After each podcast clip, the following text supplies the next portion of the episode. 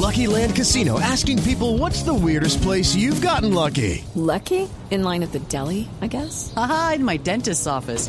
More than once, actually. Do I have to say? Yes, you do. In the car before my kids' PTA meeting. Really? Yes. Excuse me, what's the weirdest place you've gotten lucky? I never win and tell. Well, there you have it. You can get lucky anywhere playing at LuckyLandSlots.com. Play for free right now. Are you feeling lucky? No purchase necessary. Void where prohibited by law. 18 plus. Terms and conditions apply. See website for details. Hello. Hi, thanks for thanks for having me. Where where are you located now? New York.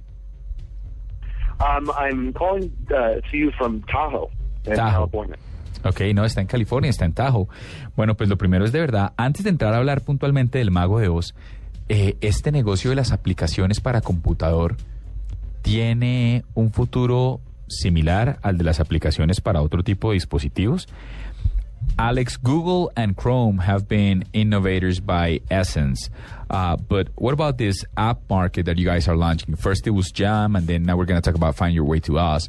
But I was wondering uh, for our listeners, is this market that you see even remotely competitive to the market of apps for other devices such as uh, iPhones or tablets or Androids or whatever?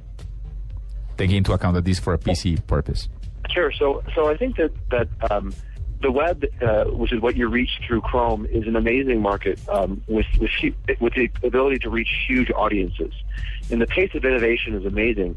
One of the cool things about Find Your Way to Oz is it wouldn't have been possible even a couple of years ago, which is really a testament to how quickly the web is gaining technical capabilities.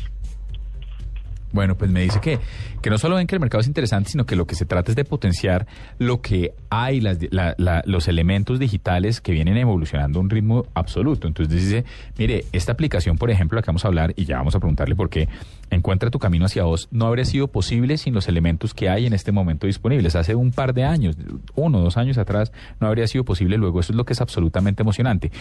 Yo quiero saber, perdón, me les adelanto, eh, a qué elementos hace referencia y cómo funciona esta Find Your Way to Oz. Uh, you mentioned that this wouldn't have been possible a couple of years ago, but it is now. What does it do, and which elements that are available nowadays uh, are used in To Find Your Way to Oz for our listeners? So, Find Your Way to Oz is a, a cutting edge Chrome experiment that allows you to take an interactive journey uh, through a Kansas, cir- Kansas circus. It uses all kinds of cutting edge technologies, including WebGL for 3D uh, and WebRTC to allow you to take a picture of yourself and bring it within the experience.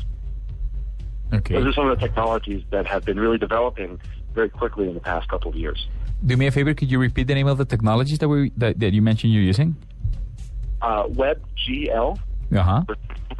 and then WebRTC. Ok, me dice que hay dos tecnologías, WebGO, WebGeo y WebRTC, que lo que le permiten a uno es tomarse una foto ¿sí? e integrarse dentro de esta experiencia. Esto es una locura. Estoy mirando aquí en, el, el- el- lo pueden encontrar en www.findyourwaytous, así pegadito,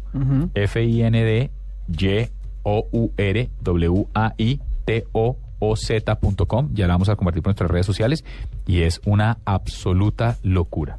Diego, pregúntele, digamos, eh, utilizando estas, estas herramientas, eh, lo, que acaba, lo que acaba de comentar Alex, ¿qué otras aplicaciones se pueden dar que no, solamente estén relacionadas con entretenimiento? Digamos, que, que tanto estas, estas nuevas tecnologías que están disponibles hoy en día, de las que comentaba, pueden eh, ensanchar el, como el campo de acción de los navegadores, de un navegador como Chrome, para que otros usos se, se pueden utilizar?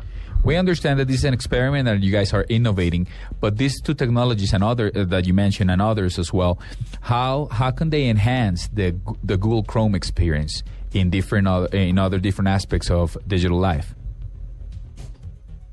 So I think that, that these kinds of Chrome experiments, our goal really is to inspire people, to, to show them what the web is capable of, to really act as a gateway for people, for users, to the web and to the cloud.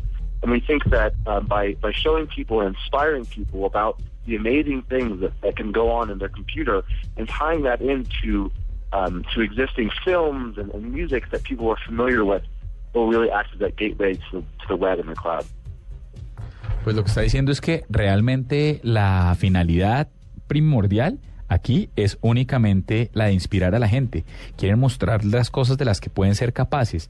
Esto, eh, eh, más allá de pensar que esto tenga un fin práctico por ahora, lo que están diciendo la gente es, mire, estos recursos están disponibles y pueden prestarse por una fantasía de este nivel. Jueguelo usted. Diego, pregúntale si la experiencia con, con esta versión del Mago de Oz sale bien, si piensan repetirlo con otras películas o si han pensado hacer algo similar con series de televisión o, con antiguas películas, no tienen que ser nuevas. ¿Qué han pensado sobre el tema? We understand also this is an experiment done with Disney, and therefore uh, we have to ask. Are you guys thinking of doing this with any other movie productions? Is this a one-time thing, or, are you thinking of enhancing maybe other old movies? How, how, how's this going to work?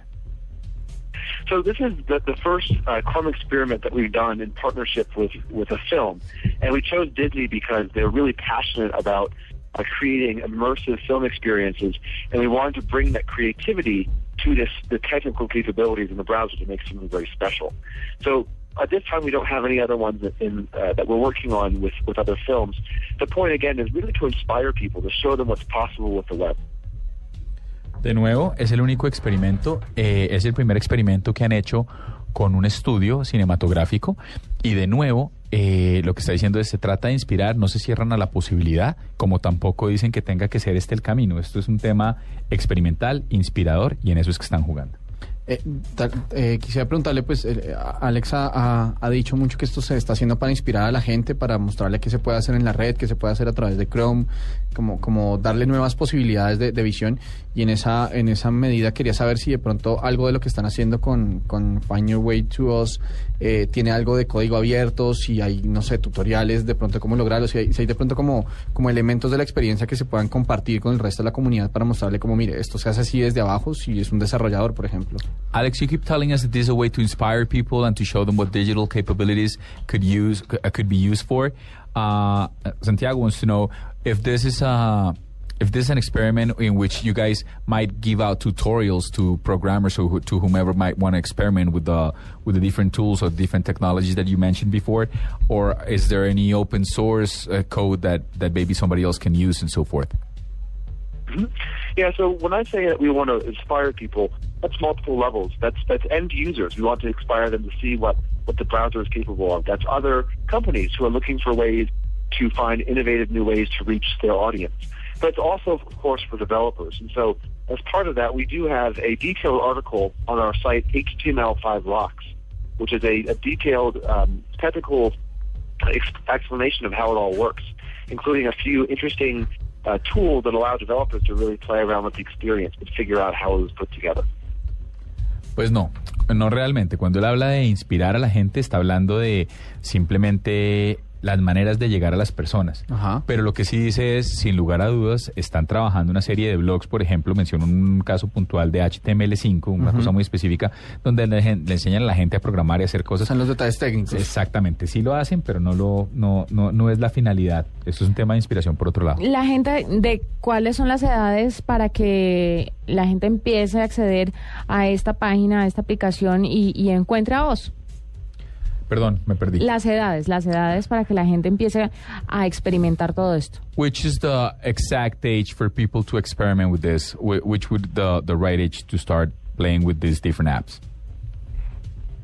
I'm sorry, could you repeat that? Which is the right age for you? I mean, i- this is intended for what age? Is it is it for a familiar purpose or or a specific age for teenagers, preteens, tweens, uh, ad- Oh, for adults? the experience. hmm So the, the experience um, is it starts off in a Kansas carnival, and then uh, as you progress through it, you do uh, actually go through a tornado and into the world of Oz and the world of the film. Now, the tornado scene is, is very emotional. It's it's it's uh, designed to be very immersive. I can imagine small small children might find that very intense, but it is definitely a family friendly um, experience. Pues mire, la idea es que usted empieza y pasa por un tornado y pasa por un ciclón y tiene muchas de las experiencias del libro para los que leyeron esta maravillosa obra o vieron la película. El Mago de Oz, donde está el hombre de hojalata, está el león, está Dorothy con sus zapatos rojos que la llevan a Kansas. La bruja. Está la bruja, que es un desastre.